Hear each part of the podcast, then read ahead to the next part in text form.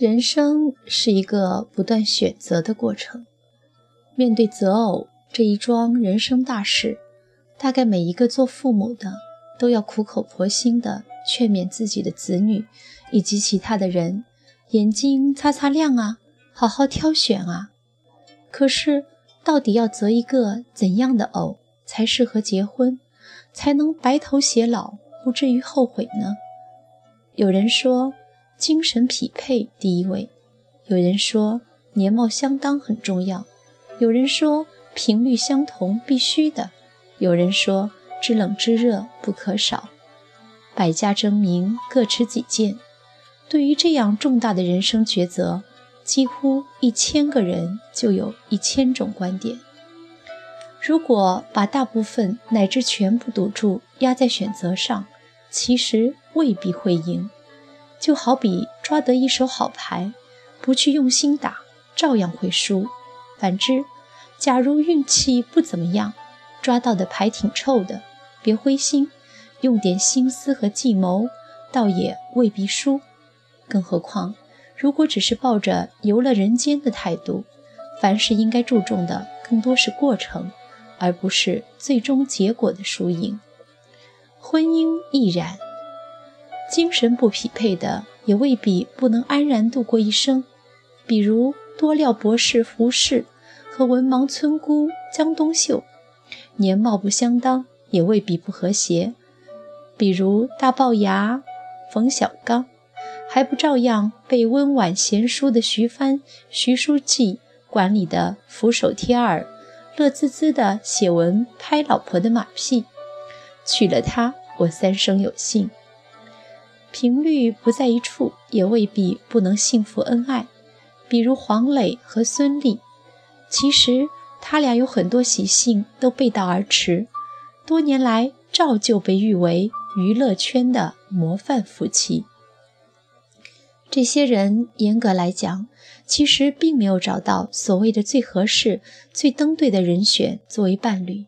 可为何他们依旧拥有平和的幸福，乃至为人称道的婚姻呢？关键在于选择之外的功夫——经营。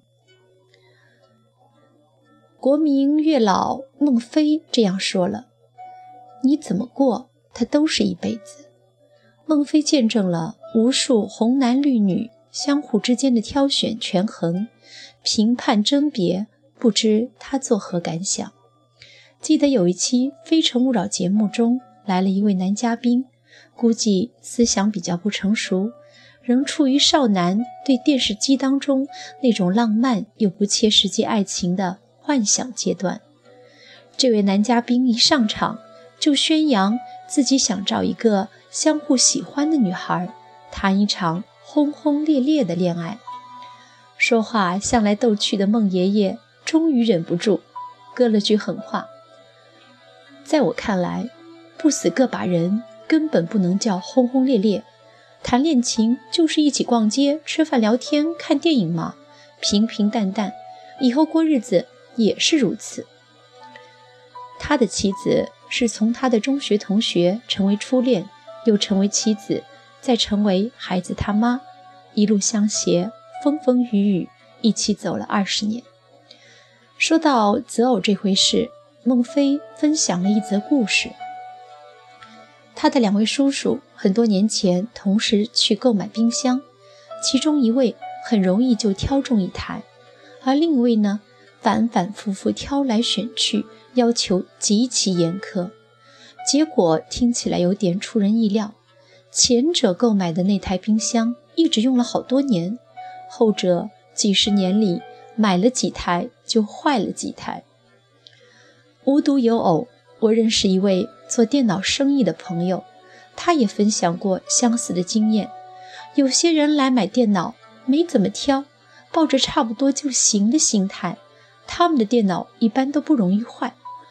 反倒是那些购买时挑三拣四、吹毛求疵，抱着怎么样都不能完美心态的人，他们的电脑很容易出现各种各样的状况。